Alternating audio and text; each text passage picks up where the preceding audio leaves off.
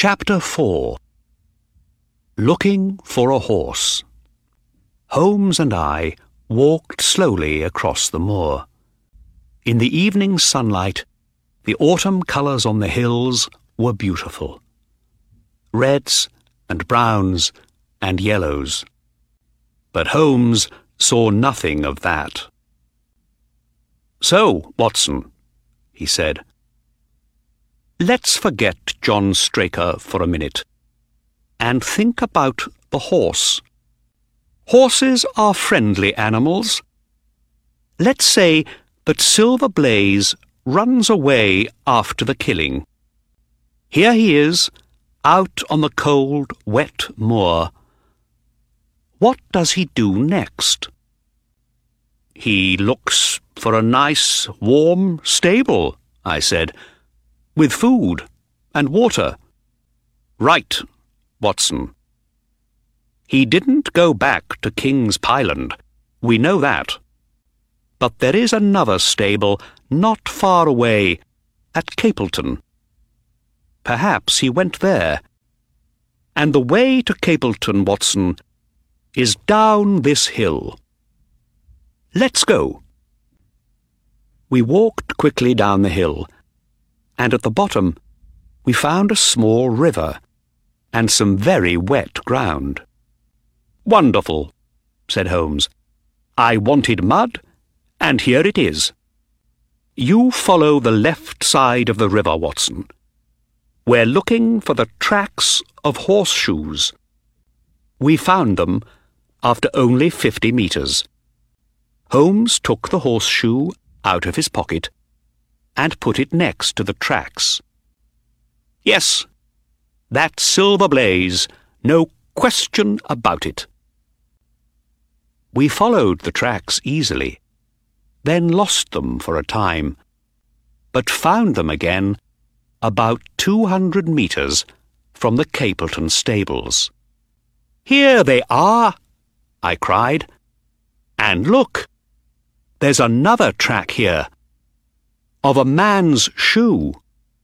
Holmes got down to look. You're right, Watson. And the man is walking next to the horse.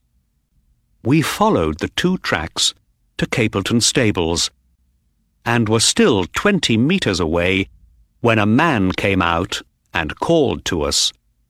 He had a red, angry face Go away. We don't want visitors here. Go away.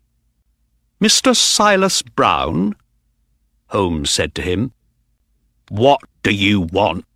said the man.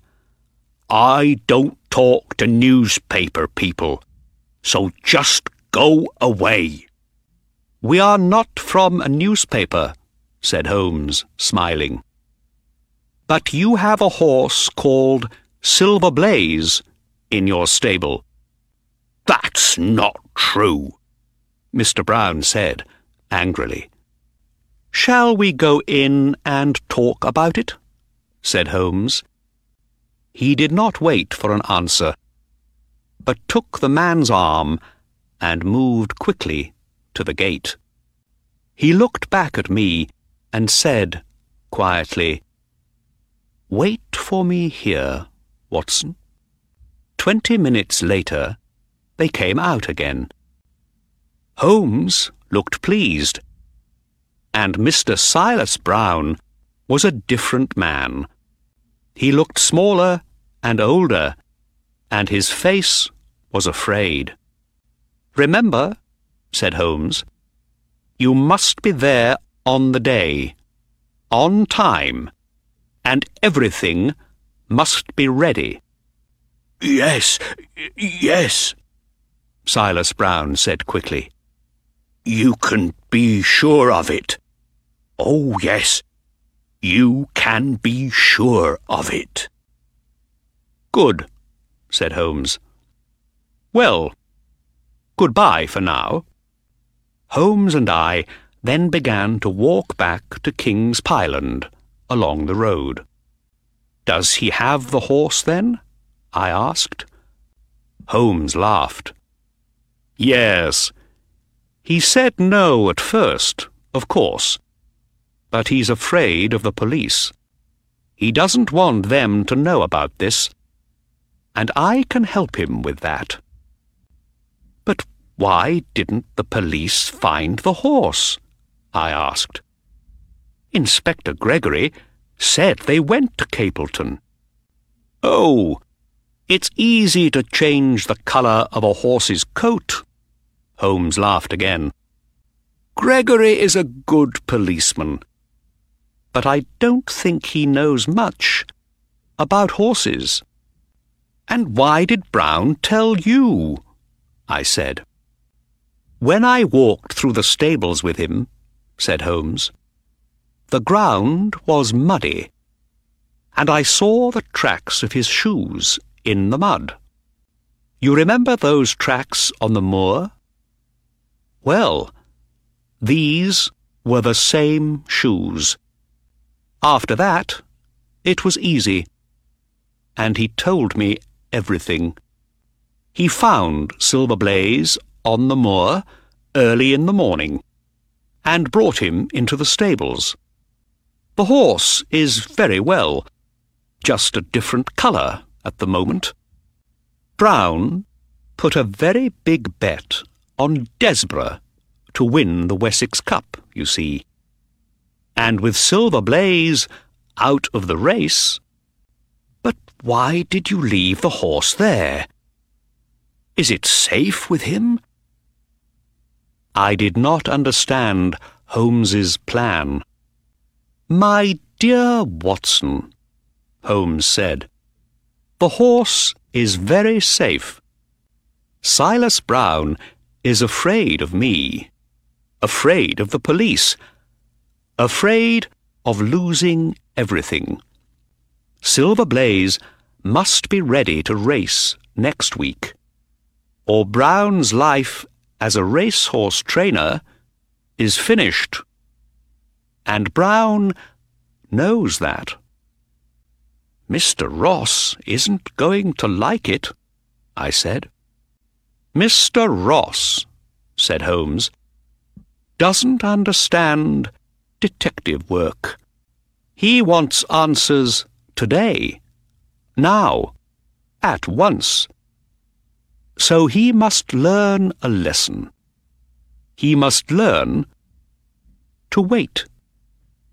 Say nothing about Silver Blaze for the moment, Watson.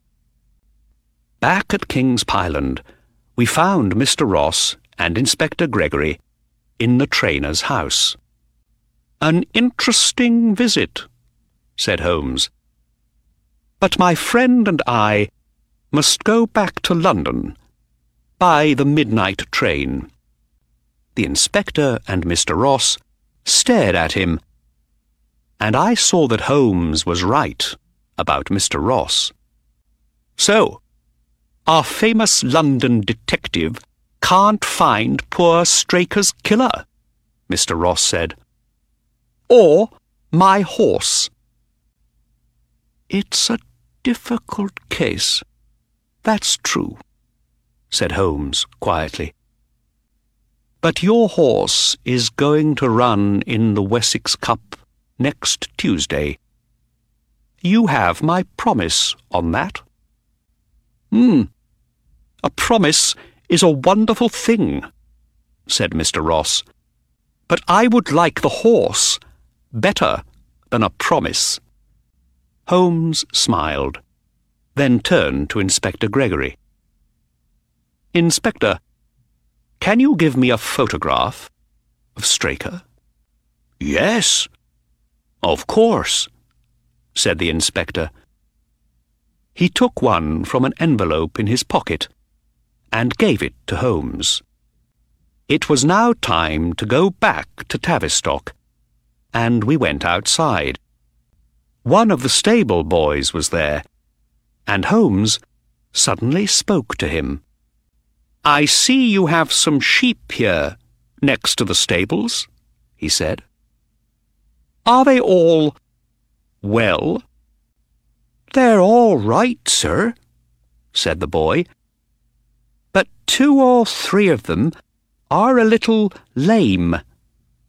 They went lame last week. Holmes was very pleased about this.